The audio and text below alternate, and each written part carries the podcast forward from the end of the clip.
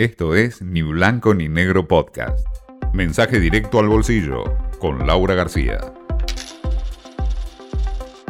Los argentinos ya venían modificando sus hábitos en lo que hace a el pago en los comercios, pero con la pandemia este fenómeno de transformación se aceleró radicalmente, ¿no?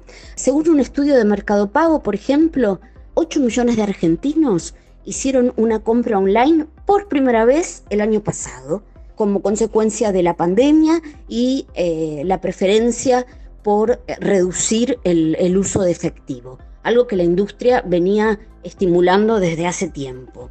Bueno, es en este contexto que esta semana debutó un sistema nuevo de pagos electrónicos que llamaron transferencias 3.0. ¿En qué consiste? Bueno, básicamente hasta ahora, quien había descargado una billetera electrónica en su celular y lo utilizaba para leer el código QR y hacer una transferencia de fondos al comercio, solo podía utilizar este mecanismo en aquellos comercios que estaban adheridos a su billetera electrónica.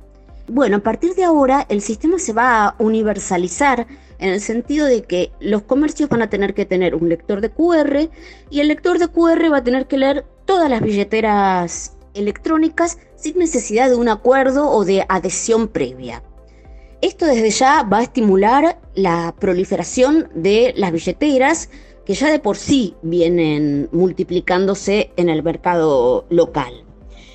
Este sistema integrado de pagos electrónicos que democratiza de alguna forma el uso de las billeteras, tiene además eh, algunos incentivos muy interesantes para los comercios porque permite una acreditación inmediata, instantánea de los fondos, cosa que no ocurre ni siquiera con la tarjeta de débito, que demora 24 horas, y ni hablar de la de crédito, en la que la demora puede ir de 10 o más de 15 días.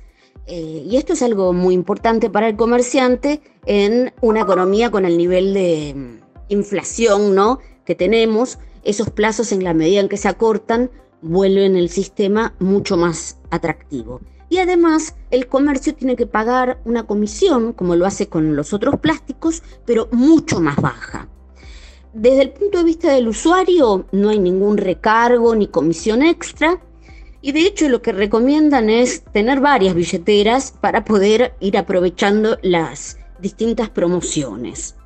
Si miramos un poco el mercado de pagos tradicional, lo que se ve es que aumentó considerablemente el uso del débito, más allá de estos pagos QR, pero está bastante amesetado el pago con, con tarjeta de crédito. Endeudarse en pesos evidentemente es algo que genera reservas en este momento a los argentinos, aunque con el nivel de inflación que hay, en la medida en que uno puede hacerlo en cuotas, es más que interesante. Por eso mismo es que lo que más crece en el mundo de las tarjetas de crédito son los programas ahora, los que permiten hacer pagos fraccionados. De hecho, lo que más aumentó en relación al año pasado son los planes de 13 a 24 cuotas y de más de 24 cuotas. O sea, el usuario está buscando patear el pago del consumo lo más posible, lo cual es una buena estrategia en, este contexto. Esto fue Ni Blanco ni Negro Podcast.